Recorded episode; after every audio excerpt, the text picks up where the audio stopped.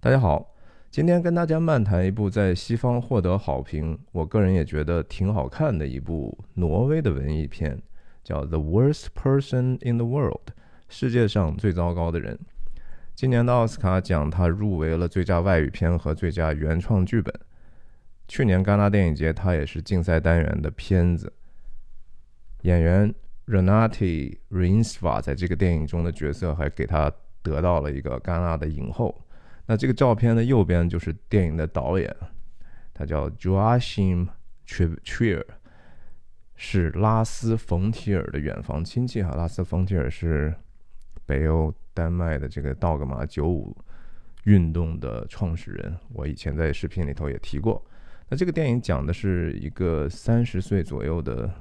女孩子，年轻女性的一个内心的彷徨和自由意志的一个选择，以及他的成长吧。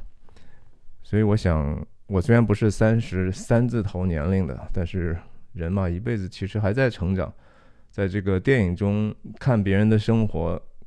经历其他的经历，其实多多少少，不管你是什么样的年龄，还是能够有所启发吧。这也是我今天想分享的一个主要的原因。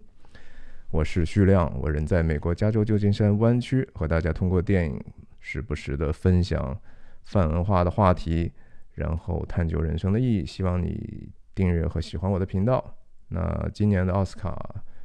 颁奖礼很快就来了，我在我的频道里头做了比较多今年最佳影片的这些候选影片的解读和分析，哈，有的是非常非常详细的，希望你有机会可以看一下。那我也预告一下，四月中旬的时候，我特别喜欢的一个加拿大的心理学教授，哈，也是一个很好的演说家，Jordan B. Peterson。将要来我们这个区域做一个巡回的活动，我也报名参加了，希望能够亲眼的近距离的看到龙虾教授的风采啊！到时候也许我会呃抽空跟大家分享一下那个活动的情况。那我们就回到这个影片本身吧。这个影片可以说是一个叫 coming of age 型类型的电影哈，就是它是成长型的电影。然后它带着一点点喜剧的风格，也是有一点点浪漫的味道在里头，挺小资的。总体来讲，如果说风格上呢，它还真的以和这个 PTA 的这个 Licorice Pizza 甘草披萨，我也我也聊过的这个电影，有一点点接近哈。从内容上当然是完全不一样。那我就先跟大家聊一聊这个电影的一些风格哈，然后聊完这个风格之后呢，我再跟大家详细的进入这个故事。那可能讲到故事的部分就会有一些剧透，虽然这个电影不是什么抓嘛哈，不是需要说一些悬念不可告人的，但是如果你觉得会影响你的观感的话，你也可以是先看了电影之后再来。那我的分享的风格，熟悉我的知道，我是一镜到底不剪辑哈，从来都是录完就完了，我中间说错就说错了，然后想法也都是随机的分享，并没有一个特别呃固定的一个文稿，因为我觉得这样分享呢，实际上有时候会会让我自己是一个很好的思考的过程，但是。会比较啰嗦，有的地方说的不恰当、不合适、不准确的地方，就请大家担待了哈。这个电影，我本来以为它会带着一个道格玛九五那种影子哈，就手提摄影、自然光，不用任何音乐。呃，它在某一些地方是这么做的，但是后来发现，哇，其实它还是蛮风格化。它甚至这个电影中有一段是一个静定格的一个。很长的一个段落哈，就是这个女主人公 Julie 在挪威的首不知道是不是首都，应该是吧，奥斯陆。她要去去约会一个自己喜欢的男生的时候，穿过城市的很多的区域，然后整个这个城市都是静止的哈。呃，无论是遛狗的、开车的，都是只有她一个人在动，世界为她停下，或者世界在她的主观的想象中停下了。非常非常风格化的一个桥段，然后其他的一些桥段呢，又是又是用的一种比较好莱坞式的一些手法，啊，滑轨的推动啊，这个整个镜头的这种设计，然后有一些桥段呢，又非常像广告片，呃，甚至有一些很先锋的一些手法，甚至有特效，对吧？就是这个女生突然有一天幻想自己老了之后的一种状况，非常的非常的直接哈，就是裸体的这种老年的躯体，然后呃，他真的尝试了非常非常多的东西，然后整个这个电影呢，结构上呢又是一个章回体哈，它一共分了十二个 chapters。每一个 chapters 还有自己的一个标题，给你打在屏幕上，然后同时有一个序，有一个结尾的结语或者叫拔，是吧？就是一共十四个这样的部分组成的。他所探讨的事情非常非常的多，主题简直是。哦，the whole world 哈，就是整个 a world of problems，一个世界的问题，所有世界的好像一花一世界，一叶一菩提啊，都在都想讨论，所以它整个的那个情绪是非常非常有意思的，在波动，然后带着你走，但是他的似乎又没有太大的兴趣跟你去探讨一个固定的主题，而且有一个毛病哈，这是我觉得不太好的地方，就是他探讨了很多。First world problems，第一世界问题啊，就是你当人吃饱喝足、衣食无忧的时候嘛，就会乱想一些有的没的，其实一点也不重要的一些事情哈。他也探讨了这些东西，这当然也是这个我们这个世界的这一个代际的这样的一个现实，这也没什么问题。但总体来讲，它是一个关于人在面对很多选择的时候的迷茫啊，是一种面对。自由的晕眩的焦虑，然后这种，呃，虚无感，这种对自己的应该做什么、需要做什么、想做什么和需要什么之间非常非常矛盾的很多很多的地方。然后他影片虽然是男性的创作者哈，这个导演和他自己一个长期的搭档也是一个男编剧写的这个故事呢，又。试图带着一个女性的一个视角，甚至电影中出现了一个，呃，就是男男性的这个赤裸裸的露着下体的这这这个一个镜头。这个镜头呢，又是女主人公的一个主观镜头。所以我听导演后来解释过，就是我们他希望创造一个所谓的 female gaze 啊，女性凝视，然后他觉得这样才能比较扯平。因为他觉得传统的电影上都是好像是男性凝视，就是把把女性这个性感那一面符号化或者是外化之后，是供男性去欣赏的。哎，他他他说我要反过来，但同时其实这个女生也在电影里头有比较大胆的裸露镜头，虽然不色不色情哈，但是我就是觉得导演的这个想法，谁的 gaze 真的很重要吗？我不是特别喜欢他的这样的一个表达。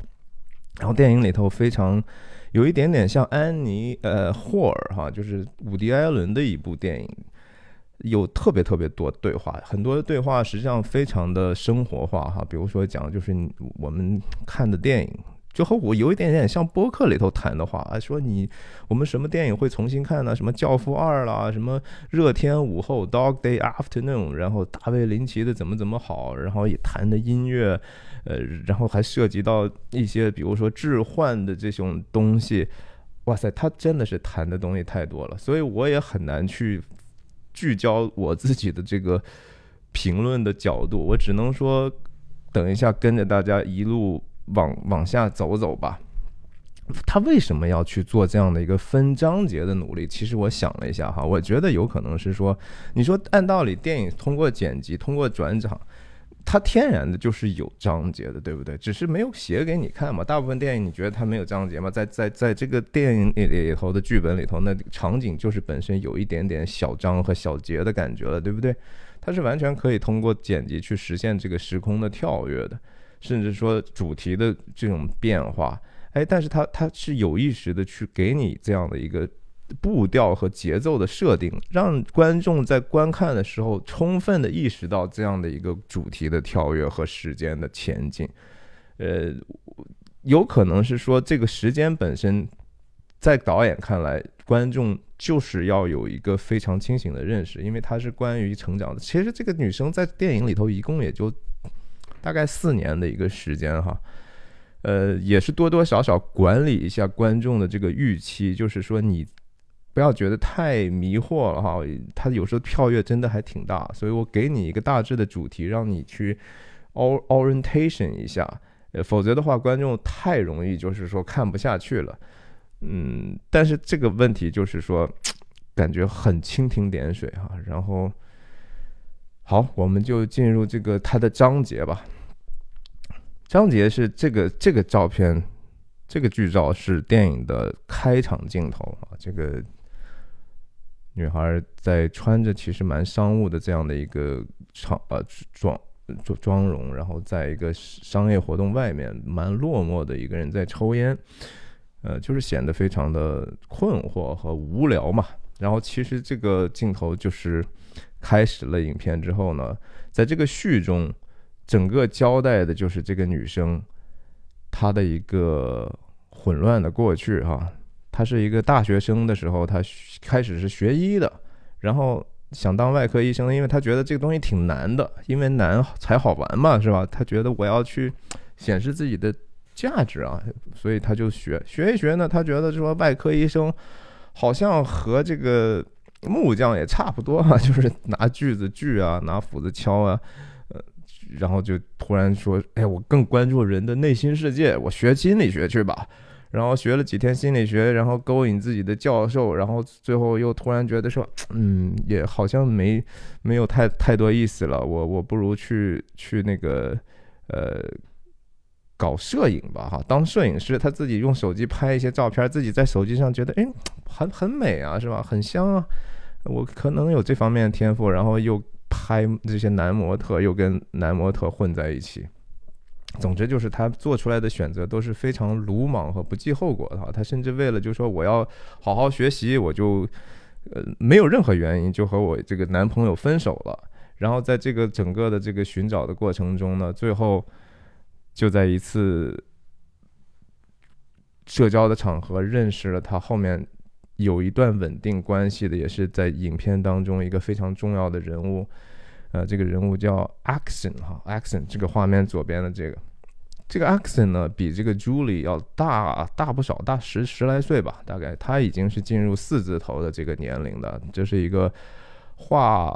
卡通的哈，而且他他是那种比较有一定侵侵犯性的哈，挺挺搞笑，但是可能带着很多对社会的观察的这样的一个职业的漫画家。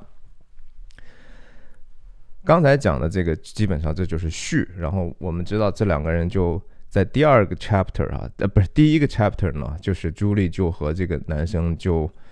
不是男生了，也算是差不多中年男子了，就住在一起了。那住在一起之后呢，他们有一个机会是说，这男这男的就带他去参加自己的一个家庭的聚会。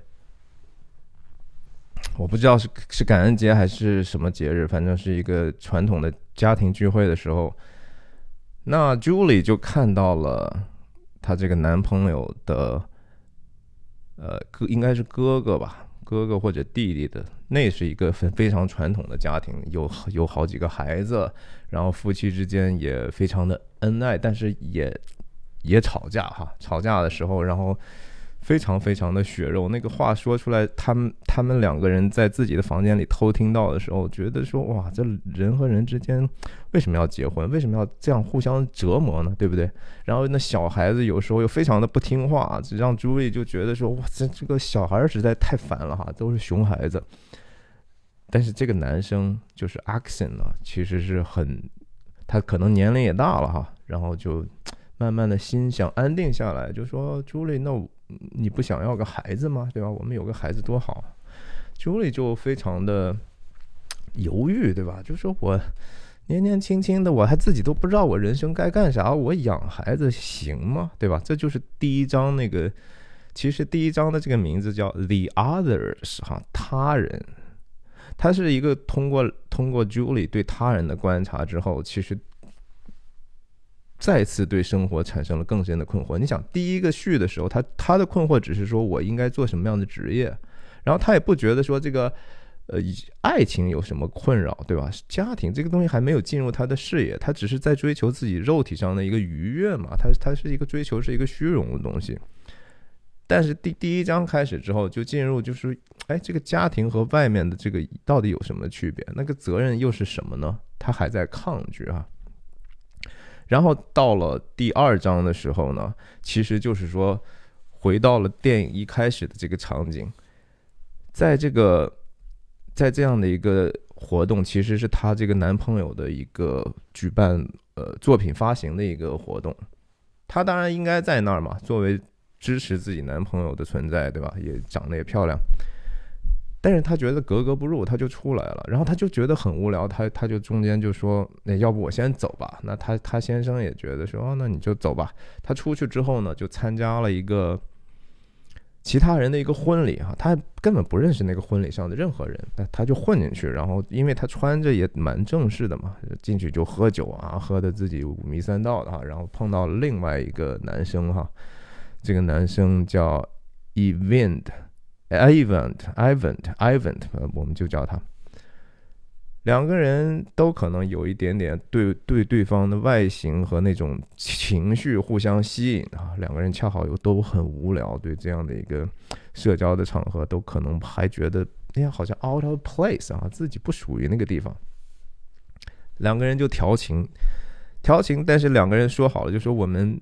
不要去去去叫出轨哈，我们不要去做那个让自己的配偶觉得难堪或者我们自己觉得羞耻的事情。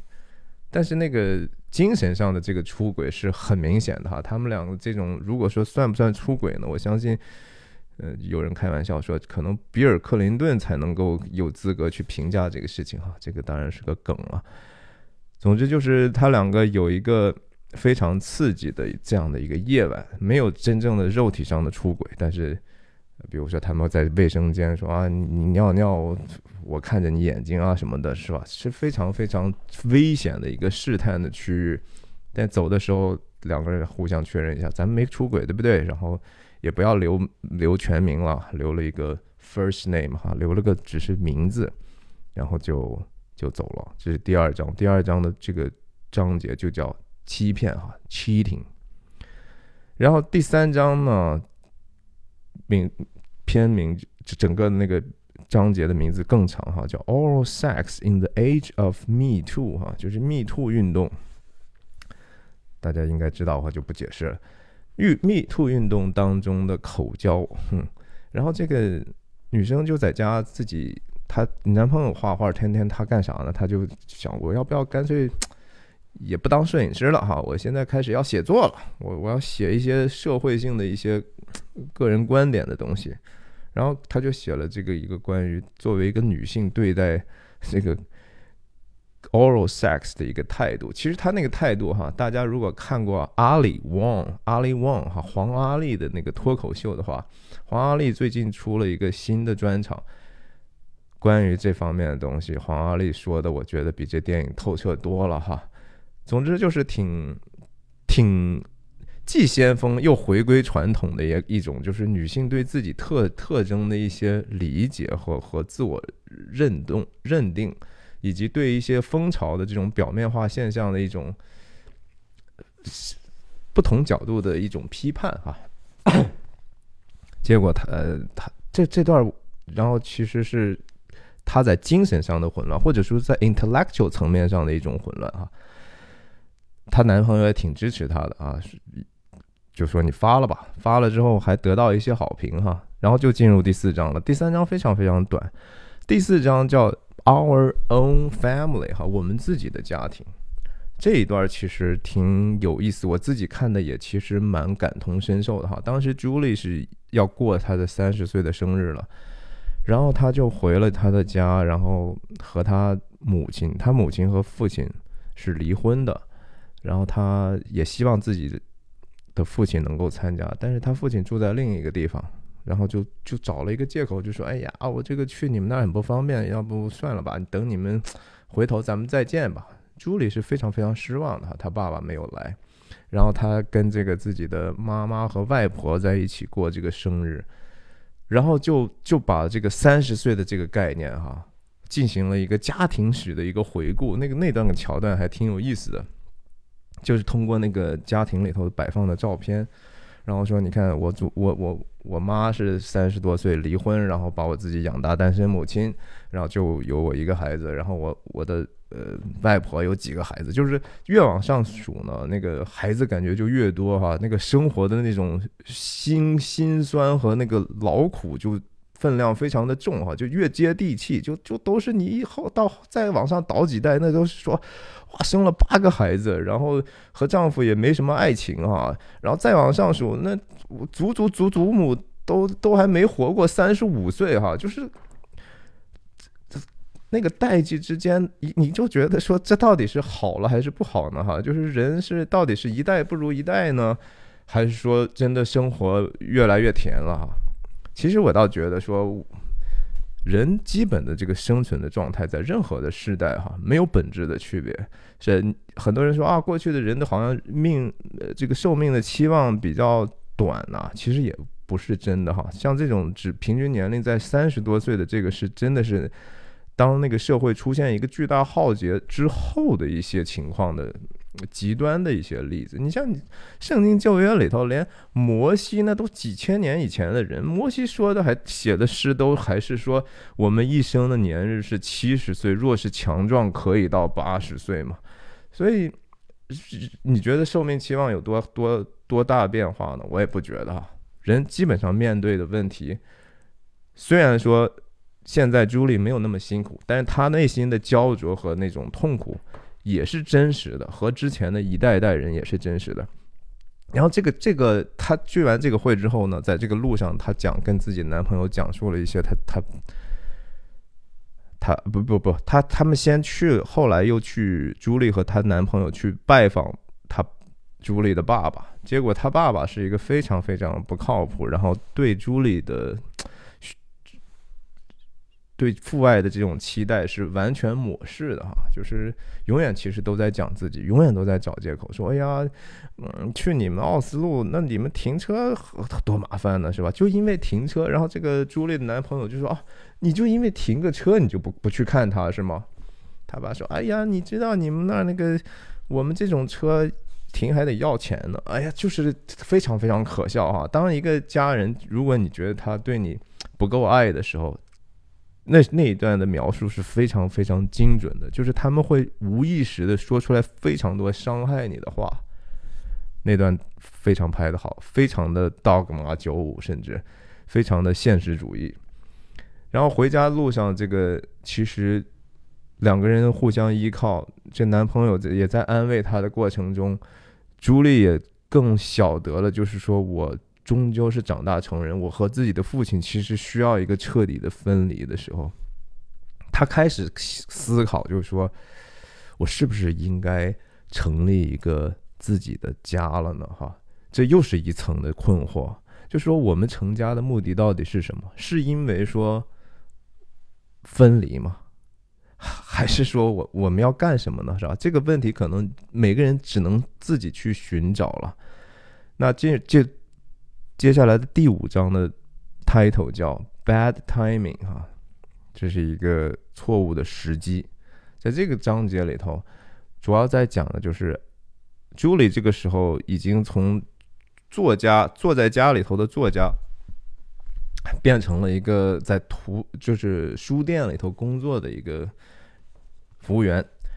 然后他就碰到了这个之前有一。半个艳遇的这个 Evan，Evan 带着自己的女友哈，然后他那女友神叨叨的，之后有专门一章节是关于这个。的，然后他就又开始觉得说，哎呀，那个生活是美好的，现在的生活是无聊，他真的很希望再和这个再和这个男生有有更多的接触，然后呢，同时在他们的家中。有一次活动呢，她这个男朋友和自己的哥哥还和嫂子聊起来自己的事业了哈，说我做了一个漫画哈，他做那个漫画系列叫 Bobcat 哈，一种挺大的一种野猫山猫吧，各种可能有点点非常不不不不敏感的一些啊，比如说性啊、政治啊这些的一些表达哈。然后这个东西挺火的，然后有商人觉得说，我们把这拍成圣诞节的一个电影吧，拍成一个家庭电影吧，然后就把那中间，呃，这个 accent 最看重的那些元素都去剃掉了，变成一个看似无害、非常欢乐的一个爆米花电影了。他就在那长篇大论的抱怨这个世界的荒诞。那朱莉就觉得很可笑，然后同时又他们又有一个男性女性之间的这种冲突，就是朱莉觉得说，哎，为什么你们总是想想定义我的痛苦呢？哈，我你们就更会分析是吧？然后我我们女的，你你这个叫 mansplaining 哈，就是以一个男人的视角来去解释一个女性的一个心态，呃，然后就很不高兴，然后他就他就开始想这个和这个男生。和这个原来的这个偶遇的男生有一个约会，然后就出现了那段静止、静格，其他环境都是静格的一个话，长长的段落。最后他们在山顶上亲吻，然后再次约定说我们一个出轨、精神出轨，这次就更往前走了一步哈，就是往那个呃情爱的方面又又多走了一步。那经过了这个。事情，或者说这个想象中的事情之后呢，其实朱莉就在早一个早晨就跟阿克森提出来，就说我我不能跟你再继续同居了哈，我们还是我要去。然后那个男朋友就问他说：“那你你怎么回事？你不爱我吗？是吧？”他说了一句话，就是“我爱你，我不爱你”哈，这个事情是一个很矛盾的，也很。很年轻人爱说的一个话，就是我我我好像也对你没有太多的太多的感觉了哈，嗯，他们比较年轻人嘛，比较看重自己的一个主观的感受。虽然我我真的心里头舍不得你，我也真的觉得你是一个很好的爱人，我甚至觉得我真的是爱着你，但是就是跟你在一块儿好像有一点点无聊哈。然后你想过的生活和我想过的生活。好像也没办法真正的走在一起。哎，这个问题是一个亘古以来的问题哈，其实就是结了婚之后呢，两个人是不是能够有一个共同的愿景？你到底想成为一个什么样的人？你到底他希望成为什么样的一个人？他到底要过一个什么样的生活方式？两个人其实是在持续的在在争吵，在在在 fight 啊，在在争夺的。你们一旦成家之后，就是要两个人去决定这个家的方向的时候，然后这些这些争争争论和这个互相之间的这种意义哈，不同意的这种态度，就会体现在生活就很多的小的细节上。你说很多人说啊，家庭是因为孩子吵架是吧？因为怎么教育孩子吵架，那个其实深层次的是一个价值体系上的一个冲撞哈。有有机会以后再通过其他的介质跟大家聊那个主题，因为这个这个电影实在主题太多了。不管怎么样，反正就是说，最后两个人哭诉了大段的对话之后，各种各样的呃自我分析之后呢，哎，然后还做了一次爱，然后就在分手之前，两个人激情一顿，然后互相也不知道在干啥哈，就是。也许是觉得我们还没有真的结束吧，甚至走的时候，朱莉也说：“呀，也许有一天我还会回来的。”哈，这是一个，也是可能新时代的一些做法哈。呃，不管怎么样，反正就是刚才说的那个女性凝视，也就出现在朱莉离开阿克森这个公寓的时候的回眸一看哈，阿克森在那儿非常彷徨的、赤身裸体的在那儿站着。那第六章的这个名称叫 Finmark Highlands，哈，这个其实是一个跟 Julie 没有直接关系的一个桥段。在这个桥段里头，Julie 呢，呃，不是讲的是什么？讲的是这个这个男生，这个叫 Ivan，Ivan，Ivan，Ivan 的这个他和他的女友是怎么认识的一个故事。其实从时间上应该是。要再往前一点他那个艾文的那个女朋友是有一天发现自己是一个叫萨米人哈，他他身上他有一个可能是在北极圈生活的一些呃部落的那种后裔，他至少带着部分的这样的一个基因，然后他就突然对这个环境保护啊，然后这个全球气候变化是吧？这个变暖啊，冰盖消失啊，然后影响这些萨米人的生活方式，这个事情非常非常的敏感和激进，然后甚至参与很多这种抗议活动，成了一个 activist 啊，天天就是，然后各练修炼各种灵修啊，然后而且特别的。刚性哈，她的这个生活方式一下变了之后，她不仅自己变了，而且她要求她这个男朋友 Evan 的也是，你要跟我去参加各种的，无论是我也不知道是不是瑜伽还是其他的一些乱七八糟的灵修。然后 Evan 的是一个服务员哈，Evan 的只是一个在咖啡馆里头打工给人家做咖啡的一个，呃，也是他老大了哈，不知道自己应该去。干点啥的这样的一个人，Evan 的其实蛮随意的哈，就是哎呀，我也可以很随和啊，他让我这么做我就做，但是他心里头可能是抗拒的哈，他也觉得是不是有一点点太管的我有点点宽了哈，你你喜欢也就罢了吧，好然后让我也在做这个事情吗？啊，不管怎么样，这个地方可能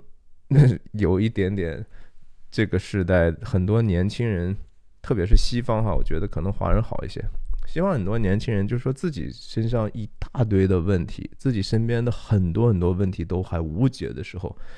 确实要关心那个跟所有人好像的未来、人类的前景、命运有关的一些事情哈。把一个目标插在自己其实根本不用负责任的远方，然后说这是我的目标，我就是要解决这个全人类的问题。其实你要解决全人类的问题。最大的问题其实应该是解决自己的问题啊，这个也是我觉得这个电影的片名《The Worst Person in the World》对你来讲就是你自己啊，你就是应该把自己当成是一个很糟糕的一个对对对象哈，是想办法让他 get better 啊。这个 worse 的这个词或者 “worse” 这个词，其实它原来那个词根是从盎格鲁撒克逊的一个词来的，那个词原意是指说使得混乱，就是。困惑、使困惑和使混乱的那个动词，就是你要这样想一想的话，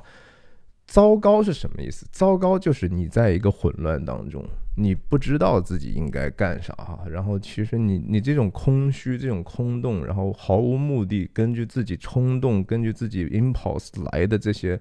行为和一个心理习惯，这就是糟糕的事情。它未必是说一定是对其他人的这种邪恶和侵犯。而是说你其实这样对待自己是不好的哈，所以我我为什么要呃哦 announce 那个 Jordan Peterson 的这个活动？其实 Jordan Peterson 在这方面有很多很多的表达哈，他最著名的一个对年轻人的建议就是 clean your room 哈，你把自己房间先打扫干净啊，这些是和中国说的那个一屋不扫何以扫天下是一样的啊，你先先把就是 set your family in perfect order 哈，你把自己家先搞倒搞搞定了，你作为一个成人，如果你成了家，你先把自己的家庭的成员的。关系弄得和睦，你们能不能把这个家庭的整个的价值观构建于在一个比较坚实的基础之上，让全家有一个比较固定、比较值得追求的远景的目标，对吧？这才是一个负责任的一个态度嘛。所以这个这个片名它未必是这个意思，这是我的这样的一个解读哈。这是刚才讲的第六章。就是我觉得那些所谓的灵性的，特别是这种神神叨叨的事情，能帮助得了谁呢？其实也帮助不了自己，其实还伤害到身边自己的人，对不对？你你天天就是啊，我帮帮帮敲一些木，我不说敲什么了。第七章，第七章的名字非常的潦草哈，叫 A New Chapter，新的一章。哇，什么意思呢？就是说这个啊，Julie 和这个他的。就是这个男新男友就住在一起了，同居了。然后这个 Evan 的也和自己的女友分手了。然后非常短的一张，就是两个人在关于前女友 Evan 的前女友在 Instagram 上天天贴非常非常性感的哈，有点点搔首弄姿的一些，有时候姿势还挺过分的一些，但是又是。以一个灵性修炼的哈，好像是你看我这样是瑜伽的姿态啊，这样对生活有好处啊，其实又多多少少在卖弄自己哈。然后两个人就在聊，这个男生当然不愿意说太多自己前女友的坏话，就说：“哎，我觉得也没有那么过分吧。”朱莉就说：“啊，你看这不是他不就是要要想办法露自己的这那了的，对吧？”然后两个人说着说着呢，朱莉不小心就就碰了一下屏幕，在 Instagram 上碰了一下屏幕，就点了个赞嘛。然后啊，两个人啊啊，这怎么办啊？怎么办？在不在意啊？哎，反正是一个很日常的，我觉得，呃，他的这个怎么说？人在社社交媒体上的这种关系的混乱的日常化，这继续是一个混乱的东西。第八章的名字叫 Julie's Narcissistic Narcissistic Narcissistic Circus，就是朱莉的的这个一帮啊。超级自恋的朋友圈，或者是马戏团，呃，这在在在这个桥段里头，就是朱莉突然发现她男友家中有那个致幻蘑菇啊，psychedelic mushroom 这个东西真的是在西方唾手可得哈，你想买的话，随随便便都可以，谁都能买到。我的我认识的一些呃。朋友，他们也有用过这个这个东西的哈，我自己没有用过，我也不想去尝试，因为我我当时连戒个烟我都戒不了，戒了好多好多年，受了很多很多苦，最终才把这个事情实现了，我就不愿意再去碰这些有可能让我 觉得舍不得放下的东西了哈。他们吃了这个置换蘑菇之后，然后朱莉就有一段非常夸张的一个想象哈，在这个地方，呃，整个世界就变了哈，那地板都变成。软的了哈，都是一个具有弹性的东西，墙壁什么的，然后各种各样的细节就就和平常看的很不一样。他自己也觉得自己变成了一个肥胖、丑陋、很很老的一个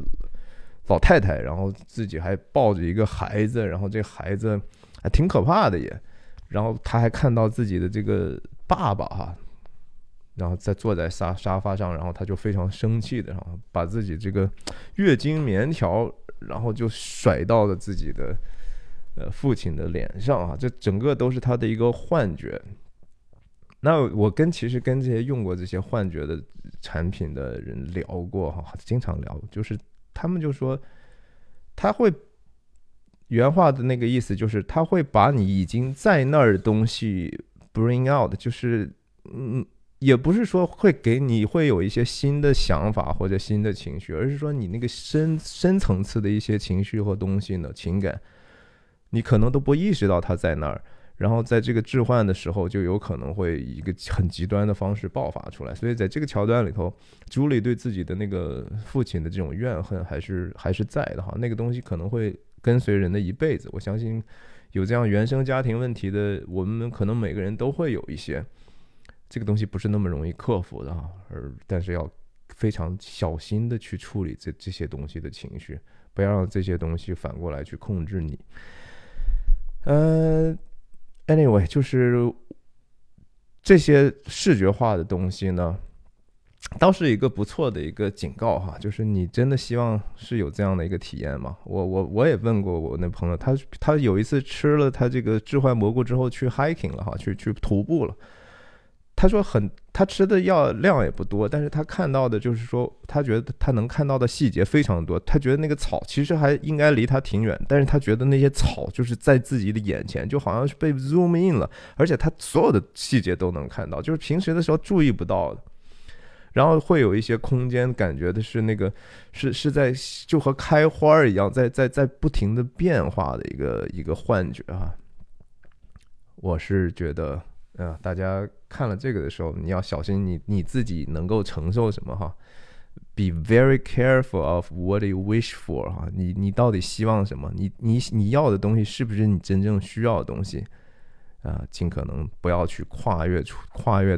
跨越过一条线，你没办法走回来的线。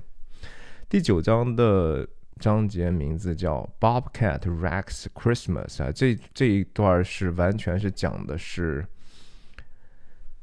Julie 的前男友，他分手了的这个 Oxen，Oxen 在电视访谈上被一个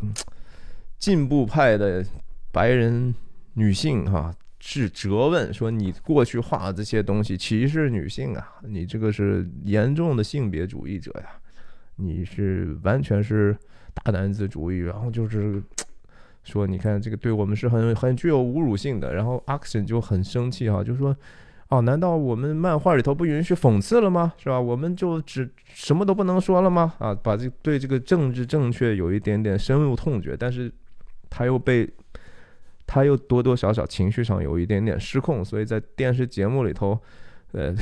变相的用了一个 who 哈，就是把那个主持人和这个娼妓哈，用这么一个词去去，不是直接攻击，但是对对方就抓住说啊，你看你怎么怎么样。啊，是这么样的一个西方的现实哈，就是言论自由的边界在，也是一个很混乱的事情。现在就是你说是不是可以说什么都不用负责任呢？现在人们对这个事情很很分裂啊，有的人认为就应该是绝对的啊，只要说，那你提纳粹好，你也你得允许别人表达意见，但是有的人说那当然不可以了，是吧？很。这是一个意见市场的一种混乱。那第十章呢，是名字叫 First Person Singular 哈，第一人称单数。其实村上春树也有一个同名的小说嘛，对吧？然后之前的毛姆这些，这个这个这个词，这个词组是一个非常文艺的词组。然后在这个章节里头呢，这个 Axon 呢就得重病了，胰腺癌。然后。这个事情，Julie 知道了，然后他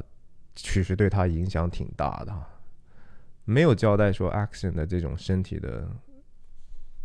变化是因为他的事业的，还是说其他的因因素引起的？他就是突然发生了，就和生命中很多很多的事情，他突如其来。但是这个事情对 Julie 的心理产生了很大的影响。Julie 和自己的男友 Evan 的其实就。也也开始有很多很多的冲突哈，然后互相之间，朱莉也对这个男生，好像你怎么对自己的生活也不上心哈？你就一辈子要当一个咖啡馆的服务员吗？啊，你就一点又开始怨恨了哈，又开始对彼此的这个生活的目标无法无法 align 起来的一种痛苦，然后他。嗯，挺血肉的，然后有时候说话非常非常的伤人哈。然后第十一章叫 positive，是阳性或者是积极的。朱莉在这个桥段就已经怀孕了哈，她怀上了 Alvin 的的孩子，但是她她去看这个已经呃状态非常不好的在医院里头住院的 Action，然后 Action 跟她讲述了。那个大不大段大段的两个人的对白，虽然说场景换了几个地方，但是主要是以以以以表演对话为主哈。那段地方可能有大量的这个演员的即兴的发挥，挺 powerful 的。他那两个人都都都在情感上到达了一个挺深层次的一种交流的程度。这个男男的阿克森表达了对恐惧的这种。疑惑，就是恐惧啊，深深的恐惧。然后他觉得，就说我没有，I have no future 哈，我没有前景了，我我什么都不重要了，对吧？我觉觉什么，这不是关于艺术的哈，活着不是关于艺术的。呃，然后我自己的生活已经变得 unrecognizable 了哈，无法识别了。然后我的过去现在看起来好像一钱不值。他在处处理自己内心的这个。对存在性的这种疑惑和和焦虑和恐惧哈，然后有没有解呢？在电影里头，他们也没有任何好像超越的这种力量，就是就是普普通通的和每个人一样对死亡的一种简单的恐惧。然后朱莉呢，开始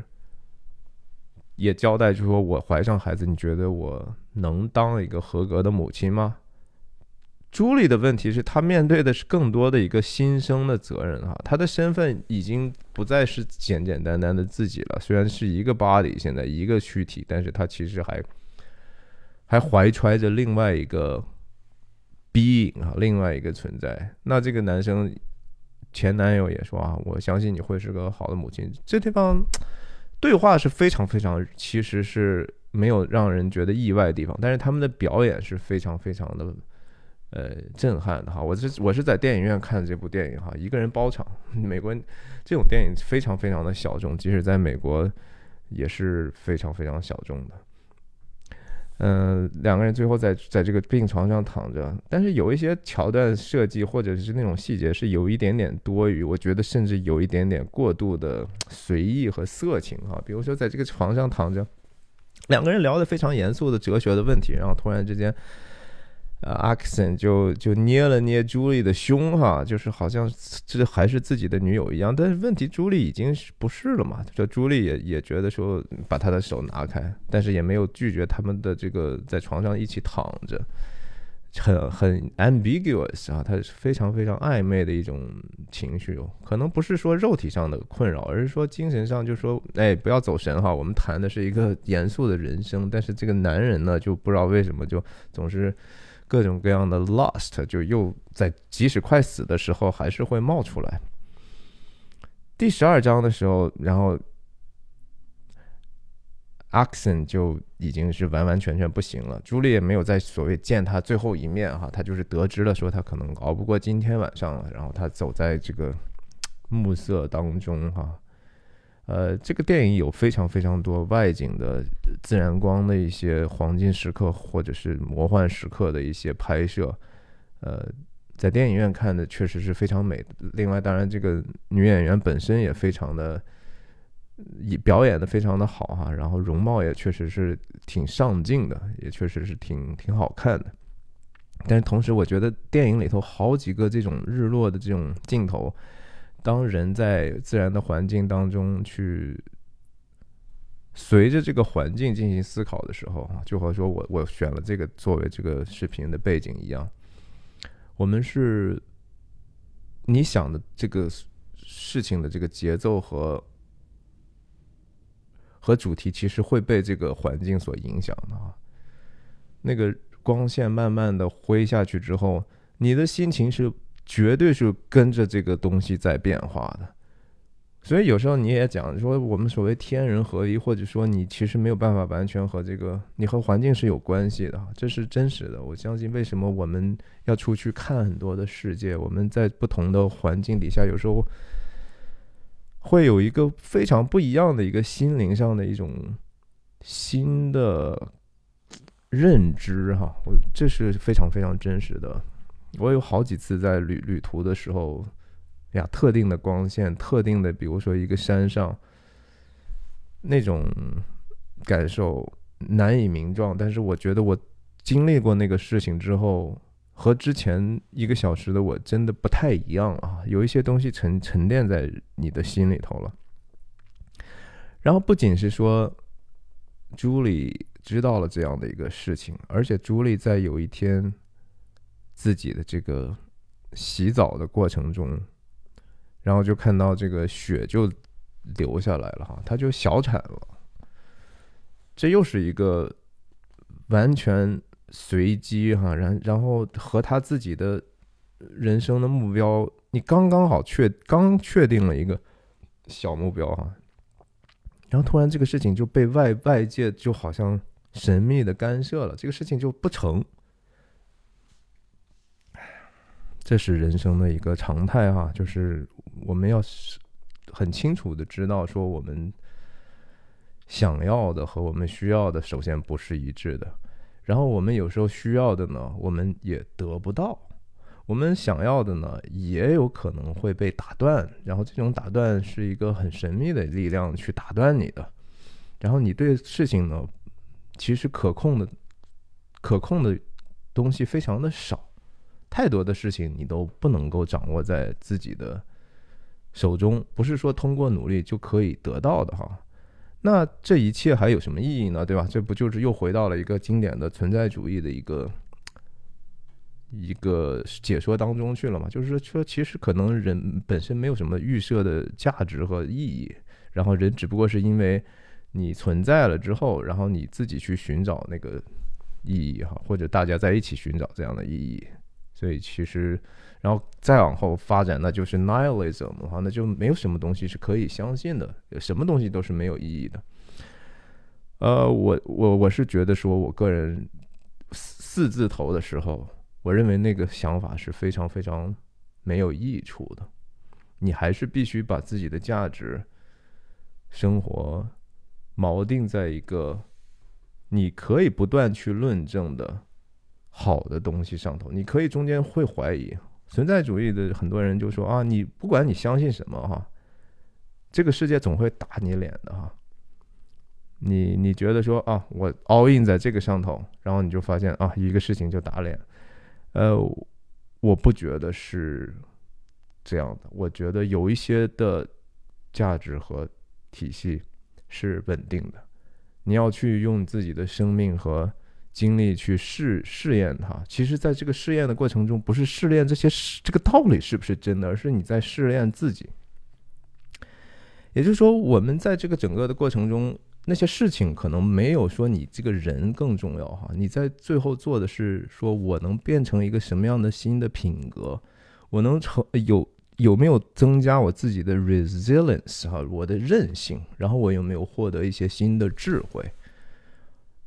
就和说做这个视频一样，对吧？我我要去真的关注，就说我这个视频是不是比上一个视频多多少人点赞或者多少人看呢？我觉得那个东西对我来讲，可能没有说我在通过这样的一个努力之后，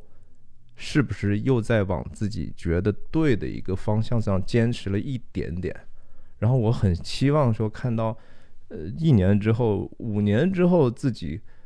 通过做这样的一个事情得到的一些，无论说技能也好，还是内心的力量也好，还是某种信念上的确定也也好，我觉得这个是意义哈。就和说，《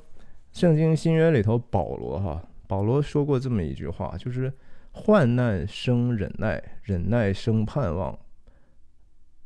患难生忍耐，忍耐生老练，老练生盼望，盼望不至于羞耻。”Suffering 哈，这个患难就是你受苦嘛，然后生老。患难生忍耐，你先有这个 resilience 哈，你先有这样的韧性，你在这个受苦的过程中有更大更强的一个抗打击的能力了。然后这个抗打击能力呢，叫什么？呃，忍耐生老练哈。这个老老练的这个意思，其实很多英文的版本里头其实是 character 哈，是你的品格，就是你在这个抗打击的过程中。其实形成了自己的一个固越来越固定的一个宝贵的一个品格，然后老练生盼望哈，你只有有了这样的一个品格之后呢，你才有能力去锚定你的一个希望啊，这个希望一定是一个你你看不着摸不着，但是它终极存在的一个目标，因为那个东西太难了，就会说阳光是太。光是好的，但是太阳太亮了，我们没有办法直视啊，我们没办法去忍受那样的一个，呃，黑暗固然不好，但是我们面对一个绝对的圣洁的时候，你是抬不起头的。然后最后盼望不至于羞耻哈，因为有了这样的希望之后，其实你的人生你在做这些选择的时候，你就会知道说，我不。我不会后悔我做的这样的当下的一个选择。这个事情让我觉得问心无愧的时候，呃，然后我也觉得说我做出来我认为正确的事情的时候，消除了我可能对我做这个事情意义的怀疑。那个东西是那个羞耻，那个东西有可能这种混乱、那种不确定性、那种让自己蒙蔽在啊。Whatever 的这种状态中，那是一个 worst situation 哈。这个电影也是 the worst person in the world，可能就是你。不是一不是说这是说朱莉这个角色哈。朱莉这个孩子其实是一个普普通通的人，他的困惑和我们每个人是一模一样的，只是朱莉有可能认为自己是那个 worst person，我们。也可以把自己当成那个这个世界上最坏的、最糟糕那个人，然后自己去把自己当成了一个可帮助的对象，去帮助自己吧。今天的节目就分享到这儿，再见。